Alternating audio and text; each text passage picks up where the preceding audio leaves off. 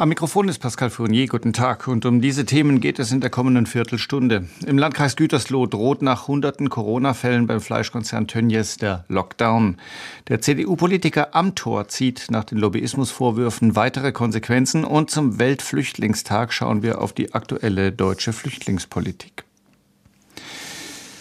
Momentan scheint es, als habe Deutschland die Corona-Pandemie halbwegs im Griff. Die Zahl der Neuinfektionen liegt seit geraumer Zeit im niedrigen dreistelligen Bereich. Rund ein Viertel der Landkreise hat in den vergangenen sieben Tagen überhaupt keine Neuinfektionen gemeldet. Allerdings Innerhalb der vergangenen 24 Stunden verzeichnete das Robert Koch Institut 601 neue Ansteckungen mit dem Coronavirus. Gestern waren es sogar 770 neue Fälle, so viel wie seit vier Wochen nicht mehr. Dieser sprunghafte Anstieg hat einen Namen. Tönnies. 803 Mitarbeiter der Fleischfabrik im Landkreis Gütersloh wurden dort positiv auf SARS-CoV-2 getestet. Hunderte Testergebnisse stehen noch aus. Dieser Ausbruch hat erhebliche Konsequenzen und das nicht nur für die Tönnies Mitarbeiter. Aus Gütersloh berichtet Mischa Dallmann. Seit dem Abend stehen alle rund 7000 Mitarbeiterinnen und Mitarbeiter am Tönnies Standort in Reda-Wiedenbrück unter Quarantäne. Nicht mehr nur die Menschen, die in der Schlachterei gearbeitet haben, sondern auch die in der Verwaltung und in der Führungsetage. Das ist eine Allgemeinverfügung und betrifft auch Konzernchef Clemens Tönnies. Arbeiten dürfen die Betroffenen aber weiterhin, um die bereits geschlachteten Tiere zu verarbeiten. Bei den Tests, die noch ausstehen, hilft seit gestern die Bundeswehr. Zusätzlich hat der Kreis Gütersloh jetzt noch einmal 20 weitere Kräfte von der Bundeswehr angefordert.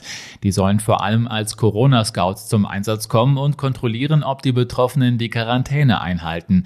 Der Bürgermeister der Stadt Reda-Wiedenbrück trifft sich heute mit den Subunternehmern von Tönnies, um die Versorgung der Menschen mit Lebensmitteln in ihren Sammelunterkünften zu besprechen. Der Kreis Gütersloh ist in höchster Alarmbereitschaft. Das betrifft auch die Nachbarkreise Warendorf, Soest, Paderborn und die Stadt Bielefeld.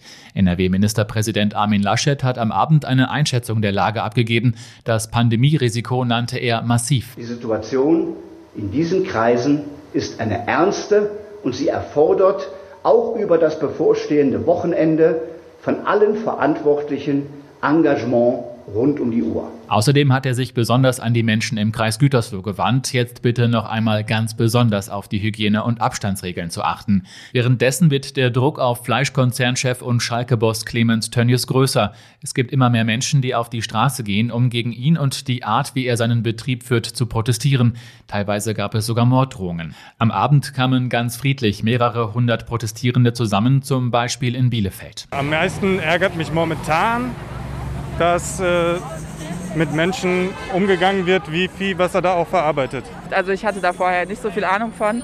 Das sind einfach furchtbare Zustände da. Wie kann man mit Menschen so umgehen, nur um Kapital zu schlagen? Ich finde einfach verachtenswert. Wer die Menschen in der Region auf das Thema Tönnies anspricht, bekommt momentan fast nur eine Reaktion und das ist Wut. Wut darüber, dass es vielleicht einen kompletten Lockdown für die Region geben könnte.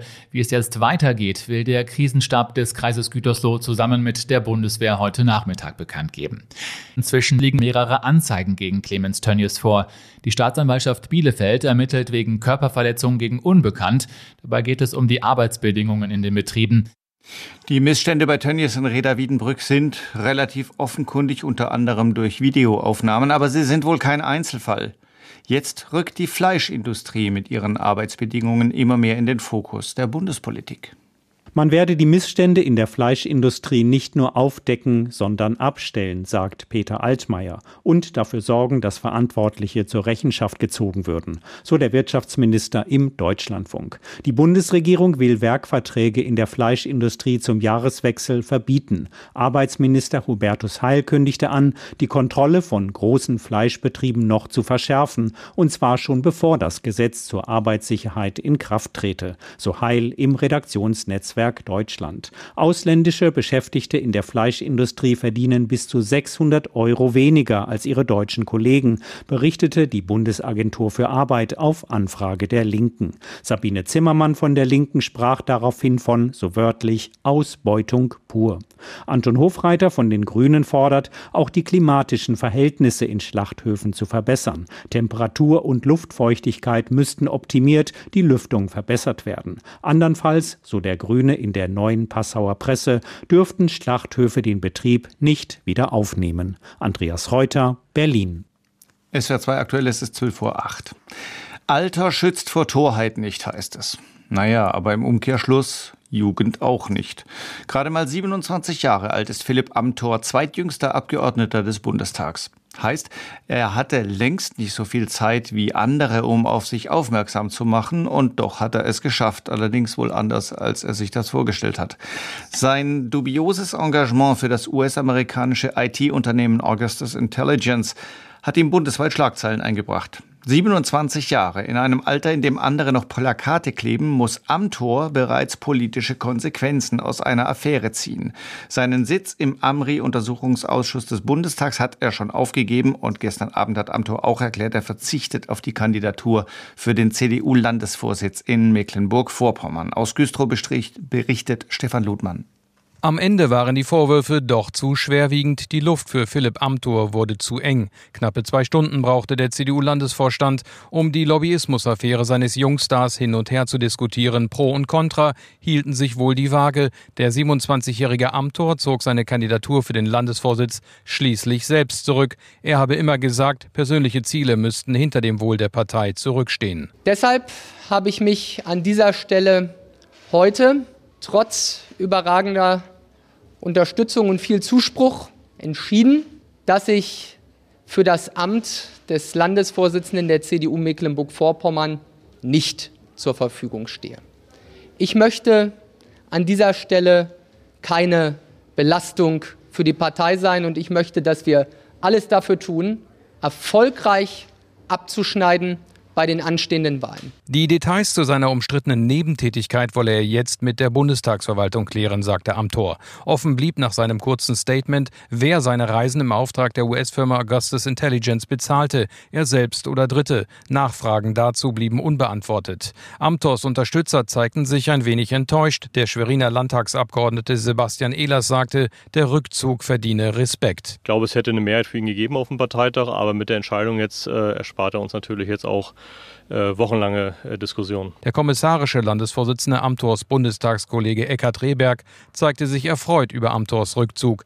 Rehberg war einer seiner schärfsten Kritiker. Ich bin Philipp Amthor äh, dankbar, dass er nicht äh, als Landesvorsitzender antreten wird. Ich glaube, die letzten Tage haben gezeigt, dass das äh, eine kluge Entscheidung war. Jetzt setzt die Landes-CDU auf den bisher vergleichsweise unbekannten Kommunalpolitiker, den Landrat des Landkreises Vorpommern-Greifswald, Michael Sack. Michael Sack war Bürgermeister in Lötz und hat 2017 äh, die Landratswahl gewonnen mit 80 Prozent und äh, ist ein herausragender Kommunalpolitiker. Sack war in Güstrow nicht dabei. Rehberg sagte, mit ihm werde die CDU wieder Tritt fassen.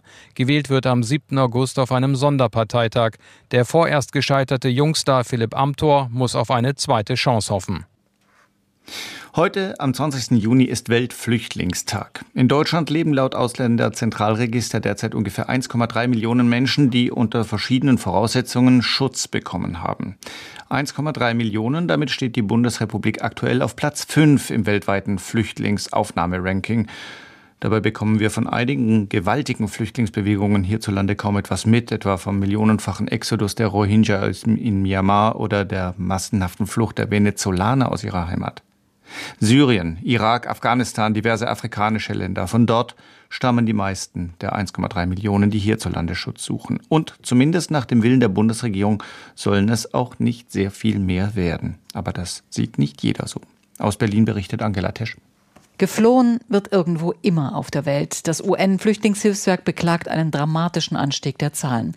2019 waren knapp 80 Millionen Menschen auf der Flucht. Ich habe äh, nicht gedacht, dass wir über Zahlen sprechen, die wirklich auch die Dimension des Zweiten Weltkriegs sprengen. Sagt Omid Noripur, grüner Bundestagsabgeordneter, Außenpolitiker und als 13-Jähriger selbst mit seinen Eltern auf der Flucht aus dem Iran nach Deutschland. Das Schlimme ist, dass es äh, so viele riesige Katastrophenszenarien gibt von denen es mittlerweile gar keine Bilder mehr gibt, ähm, die es zumindest in die Breite schaffen, auch weil wir alle ja mit uns selbst beschäftigt sind. Äh, der Schatten von Corona dämpft einfach auch die Wahrnehmung anderer Katastrophen. Und weil wegen Corona Grenzen dicht sind, kommen auch internationale Hilfslieferungen nicht da an, wo sie gebraucht werden. Die Flüchtlingspolitik der deutschen Regierung ist durch den Sommer 2015 geprägt und durch den Streit vor allem zwischen CDU und CSU, wie viele Flüchtlinge Deutschland aufnehmen will und kann. Bundesinnenminister Seehofer hatte vehement eine Obergrenze gefordert und dafür sogar einen Koalitionsbruch riskiert. Wir wollen dort helfen, wo die Menschen sind. Wir wollen nicht äh, die Wiederholung des Jahres 2015. Angesichts des großen europäischen Streits um eine gerechte Flüchtlingsverteilung setzt der Innenminister auf kleine Initiativen einiger EU-Staaten, wie bei der Aufnahme von Flüchtlingen, die in Rettungsbooten vor Italien oder Malta stranden, oder von 1600 unbegleiteten oder kranken Jugendlichen und Kindern, die in Lagern auf den griechischen Inseln Lesbos, Chios und Samos festsitzen. Zwölf von ihnen fliegen Mitte April in Richtung Luxemburg ab. Wenige Tage später klettern in Hannover 47 Jugendliche mit Atemmasken eine Gangway herunter. Der Innenminister ist nicht vor Ort. Er fragt sich später in einer Fernsehrunde, wo waren eigentlich die Kinder bei diesem Flug von 47 äh, unbegleiteten Jugendlichen? In der Union ist die Angst groß, mit einer Hilfsaktion eine neue Fluchtbewegung Richtung Deutschland auszulösen.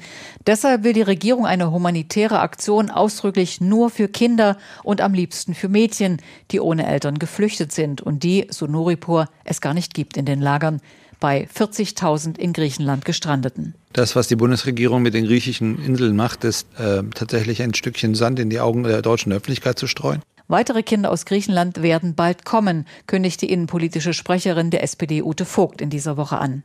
Also wenn wir Glück haben, kommen sie noch äh, Ende Juni, spätestens im Juli. 243 kranke Kinder und sie kommen mit Familien. Man schätzt, dass es äh, unterm Strich so bis zu 900 Personen sein können. Die Partei Die Linke hat in dieser Woche angekündigt, überall dort, wo sie mitregiert, in Thüringen, Berlin oder Bremen und auch in Kommunen, Flüchtlinge aus griechischen Lagern nach Deutschland zu holen, wenn nötig auch am Bundesinnenministerium vorbei.